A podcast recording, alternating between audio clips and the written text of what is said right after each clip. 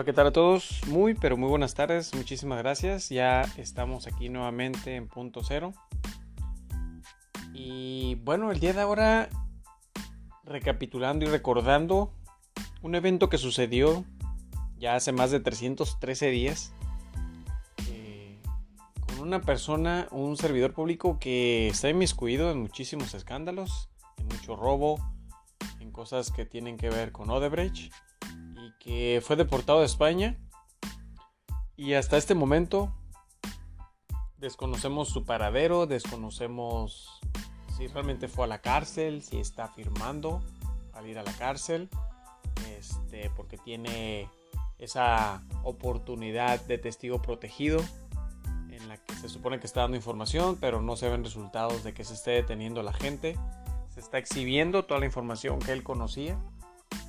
Sin embargo, eh, creo que como ciudadanos queremos ver resultados más contundentes. El pueblo necesita que haya gente encerrada pagando por sus crímenes.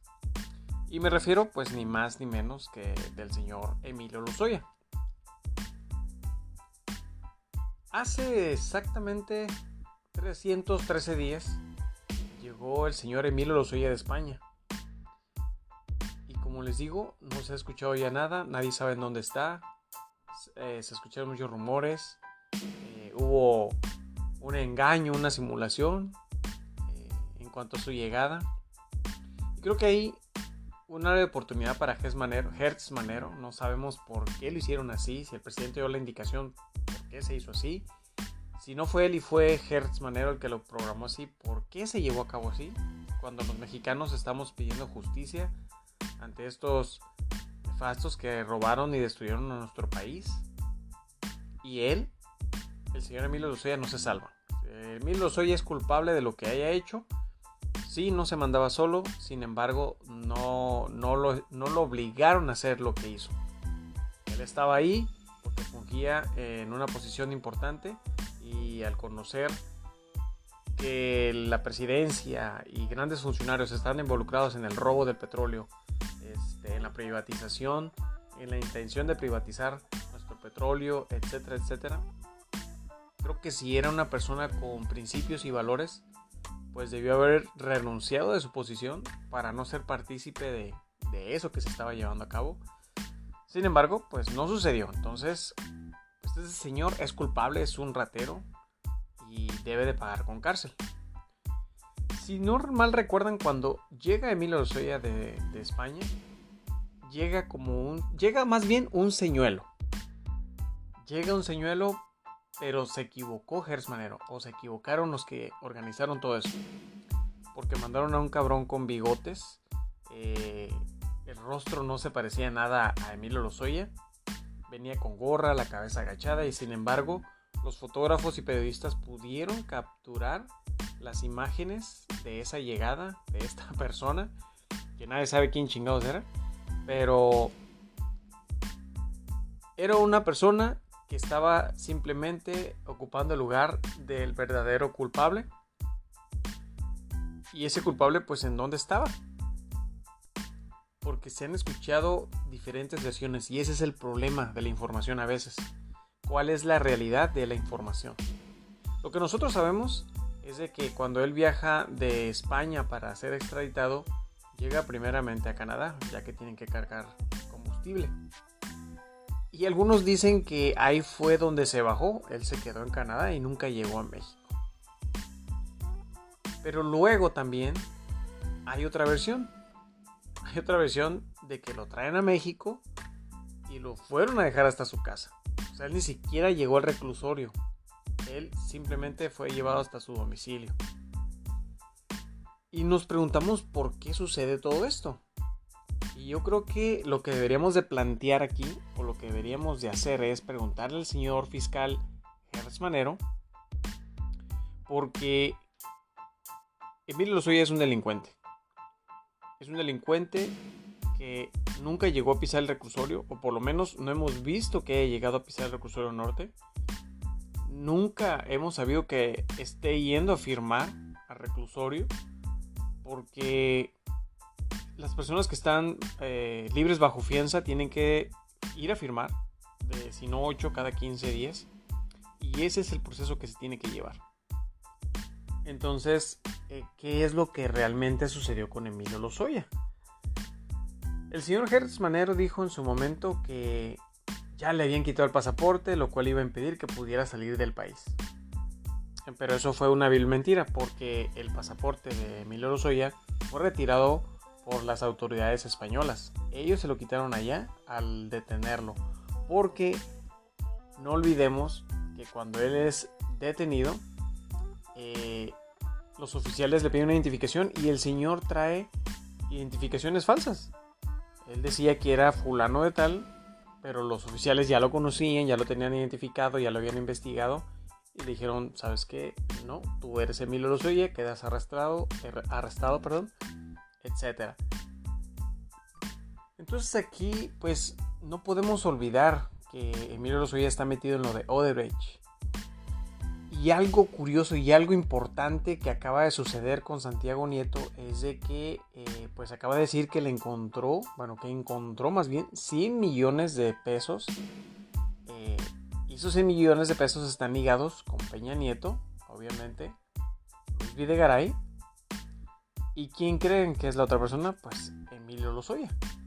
Entonces, eh, toda esa putrefacción que se ha dado en nuestro país, en nuestra política y con estos nefastos que se han dado la tarea de simplemente robar y pues olvidarse del pueblo, de la gente,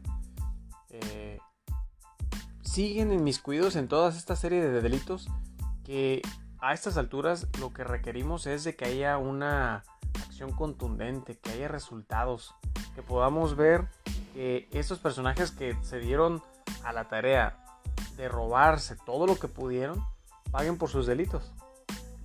Estamos desafortunadamente pasando por esa eh, etapa electoral y no quieren hacer o tomar acciones que se puedan ver favorecidas para algunos candidatos porque la presidencia está tomando acción en estos eventos que se dieron años atrás eh, y sin embargo sus mismos candidatos que vayan ya sea para la gobernatura de algún estado o alguna diputación, alguna alcaldía, etcétera, eh, pues utilicen, utilicen acciones como esas, si las llegara a ser el gobierno federal, a beneficio propio. Entonces, tenemos entendido y sabemos hasta ahorita que Santiago Nieto dio la información, sin embargo, comentó que el presidente le dio la indicación de que no procediera con ninguna de estas investigaciones, no congelara cuentas hasta que se acabara el proceso electoral. Este proceso electoral tiene que ser limpio, tiene que ser este, libre de influyentismo y propagandismo. Entonces está detenida esa investigación, pero ahí tenemos ya lo que Santiago Nieto pudo identificar y a quienes están coludidos con esa cantidad de dinero que pues lo más probable y lo más seguro es que es dinero que se están robando estos amigos. Pero algo curioso que, podríamos recordar es de que ese dinero también eh, fue utilizado para comprar a senadores, diputados, precisamente por la corrupción que ha existido, o pues, que sigue existiendo, valga la redundancia, vamos a hablar este, en tiempo presente. Y en alguno de esos nombres que podemos ver y conocer, y que ya es de dominio público, ya ni siquiera es una, este, no es algo que no se sepa, está el señor Francisco Cabeza, Francisco García Cabeza de Vaca, Está involucrado Osorio Chong. Hay muchísimos servidores públicos que sus nombres están en un listado. Y ahí es donde entra ese enojo, ese coraje de que queremos resultados, de que ya no queremos simplemente conocer la información, no queremos conocer lo que sí hicieron y quiénes están involucrados y cómo lo desviaron. Queremos, yo creo, los resultados de que esa gente que ya fue investigada y que está identificada pague por sus delitos. Eso es lo que necesitamos para que la gente tenga más confianza en esta nueva administración, si es que eso es lo que quieren lograr. Porque si quieren hacer cambios y quieren apoyar a la gente, a la población que ha sido marginada, que ha sido olvidada. Sin embargo, somos 130 millones de mexicanos y la mayoría queremos resultados, la mayoría queremos que alguien por lo menos de esos grandes eh, servidores públicos que estuvieron en posiciones muy importantes paguen por los delitos que cometieron. Entonces, yo decidí empezar con el podcast con este tema de Emilio Lozoya porque si bien es cierto, ya ha pasado mucho tiempo desde que él llegó y toda esta simulación que se vivió y que, y que nos quisieron ver la cara de tontos y que hasta este momento ya no se sigue mencionando nada de Emilio Lozoya. Y, así, y que así como él podemos mencionar a este señor Salvador Cienfuegos, el ex general, secretario de la defensa, a Omar Harfush, que todavía sigue trabajando como director de la policía ahí en la Ciudad de México, y muchos y muchos, porque hay en diferentes estados, en toda nuestra República Mexicana, y desafortunadamente todo lo que tiene que ver con la política hay demasiada corrupción y hay mucho cochinero, honestamente. Pero lo importante es que no olvidemos qué es lo que hicieron estos personajes y qué es lo que está haciendo esta nueva administración si quiere realmente dar los resultados como ya comenté. Entonces, esperemos y realmente saquen la información de en dónde está, qué está haciendo, realmente está aquí en el país, está yendo a firmar cada 15 días, va a pagar con cárcel, lo van a dejar realmente libre. Nunca, nunca realmente llegó a la cárcel, simplemente fue traído a, nuestro país y va a gozar de libertad. Y bueno, y todo eso se tiene que aclarar, todo eso se tiene que informar y esperemos que el gobierno federal así lo haga. Y pasando a otro tema, este, el gran maestro Alfredo Jalife acaba de ser entrevistado hace poco eh, en una teleconferencia y bueno, le hicieron algunos, eh, algunas cuestiones, algunas preguntas en cuanto a esa injerencia que ha tenido Estados Unidos con, con nuestro país y es muy interesante su análisis, es una persona admirable y que conoce muchísimo de la geopolítica y que pues yo siempre les he exhortado a que lo escuchen y voy a poner esa conversación que tuvo en esta entrevista para que escuchemos su análisis y pues disfrutemos de toda la experiencia y toda esa información que él maneja de primera mano.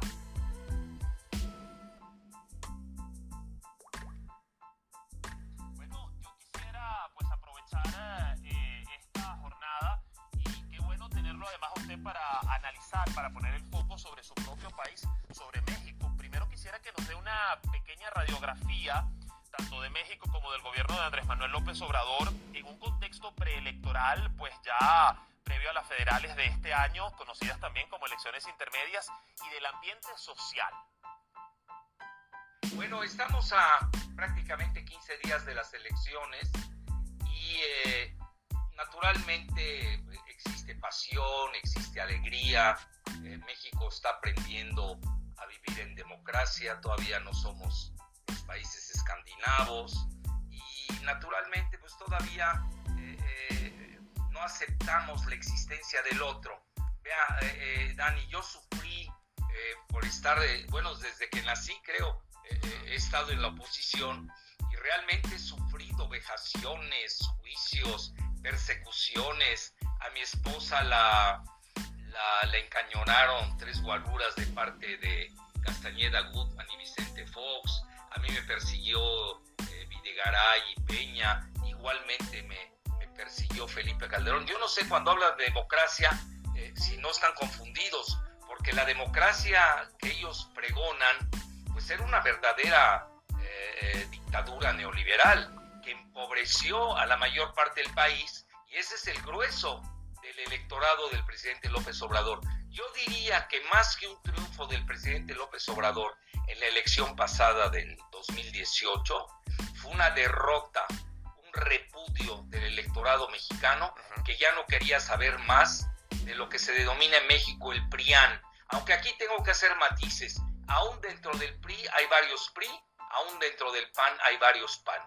Entonces hay, hay que irse con mucho cuidado cuando uno a veces hace eh, eh, temerarias apreciaciones. Bueno, entonces en lo que se refiere a este tema eh, que real Estados Unidos siempre ha usado las ONGs como un arma teledirigida para marcar su agenda. Eso no es ninguna novedad.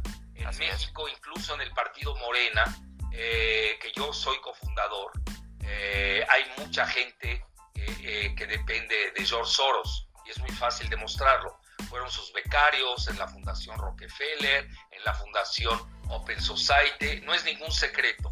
Eh, eh, bueno, hasta ahí todavía era más o menos tolerable la, intromisión de las ONGs, que ya no es ningún secreto, son el brazo armado civil de Estados Unidos que quiere imponer o redireccionar la agenda que más beneficia a sus intereses coyunturales o estructurales, dependiendo del momento. Ahora aquí lo grave de la situación, aunque todos lo sabíamos, porque tampoco es un secreto, es de que el presidente López Obrador haya indiciado, haya indiciado así como un asunto penal, porque habla de traición a la patria, lo cual es un término muy duro en México, eh, porque casi no está de moda, eso ya se perdió. El neoliberalismo nos hizo perder incluso nuestra lingüística patriótica, y, pero ya hablar de traición a la patria, que no es un término de moda, oigan, esto es, eh, esto lleva al cadalso, no, no es un juego. Yo creo que ahí el presidente apretó las tuercas, pero yo tampoco veo que esto lleve una crisis con Estados Unidos. Eh, hay una excelente relación en el marco de referencia que tenemos, el principal, que es eh, México pertenece de facto al paraguas eh, nuclear de Estados Unidos que se conoce como el eh, Comando Norte o Northcom y también la costa caribeña de México en la parte de Quintana Roo y Cancún, que es más conocida por los radioescuchas, también está bajo la cobertura Comando Sur. Entonces, a nivel militar, yo creo que aquellos que dicen eh, que exageran que México va a ir a, un extremo radical, no, no saben nada, eh, hablan por hablar. De hecho, es propaganda barata. Pero básicamente, Dani, eh, tenemos un tratado que es el TMEC, Tratado México, Estados Unidos, Canadá, que ha sido respetado por, por México y siempre se ha hecho bajo los cánones y cañones de Estados Unidos, pero aquí eh, eh, eso hay que ponerlo bien a ese nivel. Ahora, lo que hace el presidente López Obrador es que sí lanza la pelota a la cancha de Estados Unidos cuando inquiere al presidente Biden y de decir, bueno, oigan, esto ya no es una ONG que está financiando de Estados Unidos, ya no es George Soros, ya no es la Fundación Rockefeller, estamos hablando de, de entidades gubernamentales financiadas por el gobierno de Estados Unidos, como es USAID. USAID se escribe USAID, que financia directamente a varias entidades. No quiero abrir ahorita un frente con la otra que financia en México, pero abiertamente con este grupo que se autodenomina Mexicanos contra la Corrupción. Y a eso quería ir, profesor. Son de lo más antimexicanos y son lo más corrupto que ha engendrado el país porque vienen de todas sus transacciones que operaron el papá de González y el Gonzalitos, lo operaron con el expresidente Carlos Salinas de Gortari. Entonces, eso es lo grave del asunto, porque también está otra agrupación que se llama NET, National Endowment for Democracy, que es igual. Son instrumentos de la CIA y del gobierno de Estados Unidos que usan para desestabilizar a los gobiernos con los que no les gusta sus posturas nacionalistas. Así de simple. Aquí lo grave del asunto es eso, que el presidente López Obrador no lo va a dejar. Hay que recordar quién es. Él es un presidente antineoliberal, hipernacionalista, que se diferencia de los gobiernos desde de la Madrid, eh, Salinas, Cedillo, Fox, Calderón y Peña, hay una gran diferencia. Si uno no entiende eso, pues eh, Ahora, eh, no va a asimilar la dimensión de la acusación del presidente López Obrador, que no creo que deje ese asunto incluso después de las elecciones. Ahora viene lo más grave. Y a ese punto es el que quería ir, si me permite un momento, profesor Jalife. El tema, el tema de las elecciones antes, uno, poner en contexto que esta situación también o esta eh, denuncia que hace el presidente ANLO se da justo en un momento en donde se están llevando a cabo mesas de trabajo con la vicepresidenta estadounidense Kamala Harris por el tema migratorio, ¿no? Eh, todavía a la luz pública no han salido eh, respuestas desde Estados Unidos a esta denuncia hecha desde el gobierno mexicano y a este punto ya que lo aborda el profesor Jalif el tema de las elecciones a ese punto quería ir qué tanto podría pues eh, incidir eh, lo que el presidente ha denunciado como intentos de socavar pues a su gobierno en estas elecciones eh, intermedias y todo este financiamiento o aparataje de ONGs que agrupan también oposición, como lo ha denunciado AMLO, eh, en su contra. ¿Qué tanto puede incidir en los resultados de esas venideras elecciones? Sí inciden porque ellos tienen eh, todos los medios del viejo régimen. Tienen televisoras como Televisa, que es un canal sionista, y lo digo con responsabilidad. tienen a la mayor parte de la de la, fauna de George Soros, como son Krause, Gutmann, Castañeda Gutmann, eh, él oculta siempre su apellido materno, un tal Moreno, que también eh, oculta su apellido sionista materno, eh, Zuckerman, etcétera, y, una tal Denise Dresser, que es financiada, y eso lo sacó Wikileaks, por National Endowment for Democracy. Entonces, mira, incluso eh, en dos editoriales en el New York en dos columnas del New York Times, tanto Enrique Krause, que lo digo con mucha responsabilidad, formó parte del Committee on the Present Danger, que es un comité militarista, golpista, fascista de Estados Unidos, y de la famosa y siniestra Comisión Trilateral. Eh, eh, y también Goodman, o Castañeda Goodman, que es el hombre de paja en México de George Soros. Ellos en dos columnas piden abiertamente la intervención de Biden México, eh, prácticamente para derrocar al régimen legítimo del presidente López Obrador. Es decir, son golpistas, eso no hay que olvidarlo. Y de mexicano no tienen nada. Ve, por ejemplo, te digo una, seguramente tú lo ubicas, uno llamado Loretito, eh, que es, eh, eh, está totalmente controlado por Krause y por Fastlich, que además también hay dos periódicos antimexicanos como son el Universal y el Reforma. El Reforma está totalmente vinculado a esta secta sexual esclavista que se llama NXIBM. Bueno, todo este, este personaje Loretito, desde hace dos años, estaba incitando a la devaluación del peso mexicano le acaban de recordar que decía que el peso debería estar hoy a 35 pesos por dólar y hoy está a 19. Imagínate, se equivocó por 16 pesos el dólar. Vaya equivocación. Pero es decir, ellos buscan ya desestabilizar el derrocamiento del presidente López Obrador. Aquí el problema es que a Biden le interesa a, Biden le interesaría un golpe para con Obrador, le interesaría que López Obrador no esté al frente del gobierno en México. Así es lo buscan derrocar y para imponer, eh, eh, eh, ellos buscan dos cosas en realidad. Buscan una, derrocar al presidente López Obrador por métodos golpistas. Ya sea el, porque también el golpismo no es nada más por el método militar. El ejército mexicano es muy leal al presidente. Por ahí no se ve la manera en que lo puedan hacer. Son los golpismos que se llaman de, soft o blandos, golpes blandos. Golpes blandos. golpes blandos, exacto, que bien lo dices. Vía eh, golpes mediáticos, con los más medias, eh, eh, etcétera, etcétera. Y en esto entra este grupo que no es mexicano, manejan la agenda totalmente antimexicana, como es este grupo de Claudio X González. Mira, tan es así que tienen miedo. Obviamente, mira, yo te adelanto el resultado de la elección de junio 6. ¿Qué va a pasar? repetible lo que pasó el 18, en el año 18, porque ahí fue, eh, hubieron dos circunstancias. Una, el repudio al, viejo régimen y la esperanza por un nuevo régimen que encarnaba en ese momento el presidente López Obrador. Esa conjugación no es fácil que se vuelva a dar, eh, porque también ha habido errores eh, en el trayecto, y eso también hay reconocerlo. Siempre hay que hacer la autocrítica en una democracia. Pero eh, ve, por ejemplo, dónde tienen la mira puesta.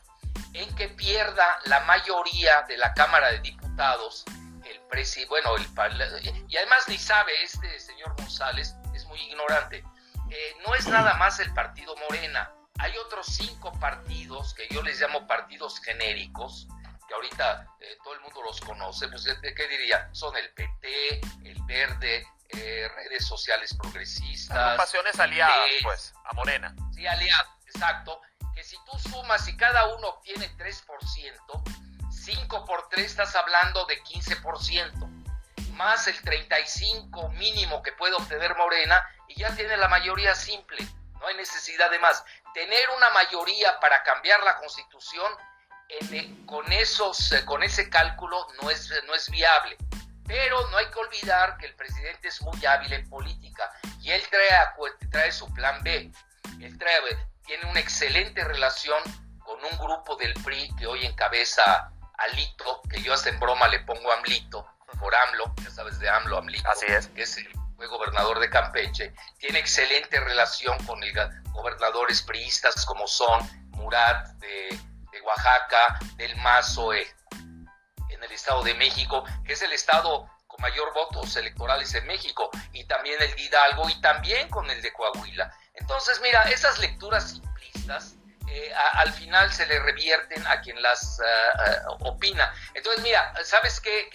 Propuso una idiotez, porque realmente este señor es un retrasado mental político. No, no estoy hablando a nivel que haya estudiado en la Escuela Libre de Derecho, pero no sabe nada de política. Te voy a decir por qué. Porque incitó a que los jóvenes y los adultos de la tercera edad no salieran a votar. A ver, ¿cómo puede haber democracia en un país millennial como México, donde el promedio de edad es de 29 años de edad? ¿Tú te imaginas que no salgan a votar los jóvenes? Entonces, ¿quiénes van a votar? Nada más Krause, Guzmán, González. ¿Pero cree que hay riesgo de eso para estas elecciones? Morales Lechuga, es de locos. ¿Cómo, cómo ve el ambiente electoral entre, entre el pueblo? profesor Jalife, ¿cómo ve el ambiente electoral entre el pueblo? ¿Hay un deseo de salir a votar? Eh, mira, cada, cada estado tiene su, su idiosincrasia. Sería un error extrapolar la votación del estado de, de, por ejemplo, en la Ciudad de México o de una de un barrio de la Ciudad de México a todo el país. Claro. Cada eh, eh, estado, estamos hablando 15 gubernaturas, que tampoco son tan importantes. Si tú me preguntas, también te doy mi, pronóstico. Este, puede ser que de, los, de las 15 gobernaturas, a duras penas Morena alcance lo que se llama Morena, ¿no? Entrecomillada. Ya vimos que también hay partidos aliados que pesan mucho. Eh, puede alcanzar siete u ocho gobernaturas. No es ningún problema ese. ¿Por qué? Porque eso es muy sano para la democracia. Le da gobernabilidad. Y el problema aquí, el real, el quid, lo que está en juego es el control de la Cámara de Diputados, porque ahí pasa la, el control del presupuesto. El presupuesto nacional. usa para sus programas sociales. Así de sencillo. Por eso este González y su grupo están financiados, desgraciadamente, desde el exterior. Lo más anómalo, por el gobierno de Estados Unidos, eh, están eh, eh, propiciando eh, eh, pues prácticamente de que se pierda la mayoría de la Cámara, lo cual yo dudo mucho. Bastante este, clara la idea, profesor Jalife, si me permite. Porque ya estamos en la recta final, me, queda, me quedan escasos dos minutos y no quisiera que se quede pues por fuera el tema. Ya tenemos claro en su análisis la injerencia por parte de Estados Unidos y de estos grupos. Ahora, qué eh, o cuál es el panorama, porque sabemos que el presidente AMLO, una de sus promesas eh, de campaña y de gestión ha sido el tema de la corrupción, sanear el aparataje estatal. La verdad, hoy día, a ya casi tres años de gestión presidencial, ¿cómo evalúa este punto desde el gobierno de AMLO y cómo cree que lo percibe el mexicano como tal, el tema del combate a la corrupción? Sigue siendo central. Yo cuando tenía mucha cercanía con él y hablábamos, siempre comentaba desde hace dos elecciones de que ese es el tema nodal. No es fácil desmontarlo, porque estás hablando de una burocracia, de un andamiaje que está en los tres poderes, el judicial, el legislativo y el ejecutivo, que están incrustados.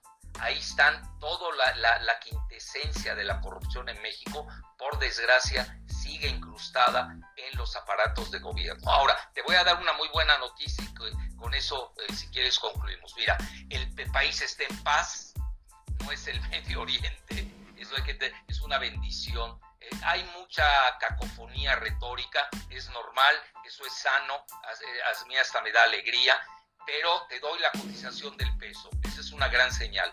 El peso mexicano hoy tiene la mejor cotización de los mercados emergentes en todo el mundo. Esa es una gran señal. El ejército es eh, muy leal al presidente, eh, los poderes de la Unión están funcionando, hay control. Entonces, eh, hay una elección más, no va a ser el tsunami que se obtuvo en el 18, pero va a tener una gran gobernabilidad y si no, pues te doy el plan B. ¿Quieres que te lo dé? ¿Cuál es el plan B?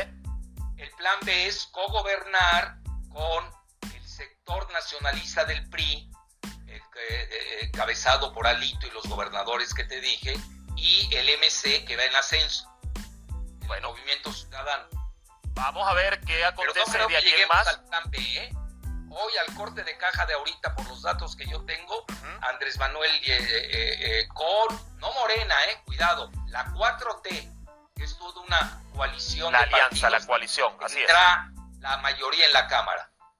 Bueno, vamos a ver cómo va aconteciendo el panorama de aquí en más a junio. Estaremos muy pendientes. Espero volver a conversar con usted. después de la elección. Por supuesto. Por supuesto, le invitaremos y aquí tendremos otro especial eh, relacionado a México, su política y al injerencismo que hoy denuncia por parte de Estados Unidos. Manejas excelentemente el programa.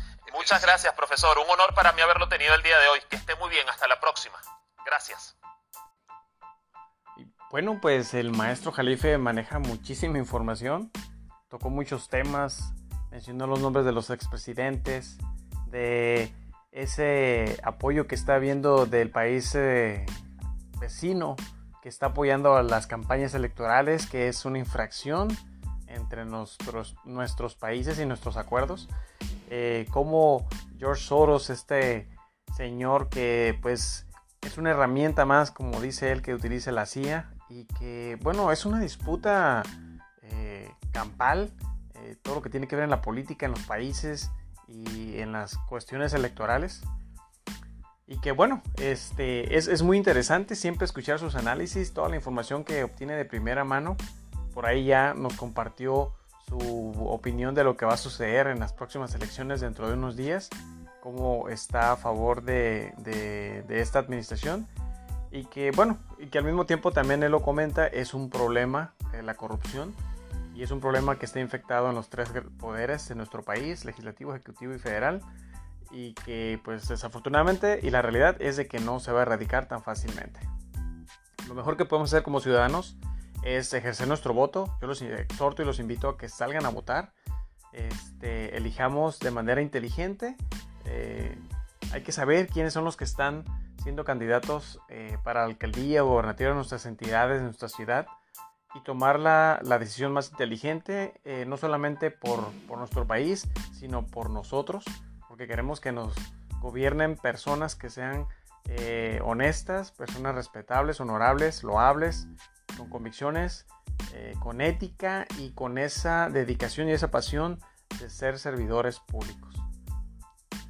Bueno, yo espero que les haya gustado esta información que les compartí, la entrevista que tuvo el maestro Alfredo Jalife.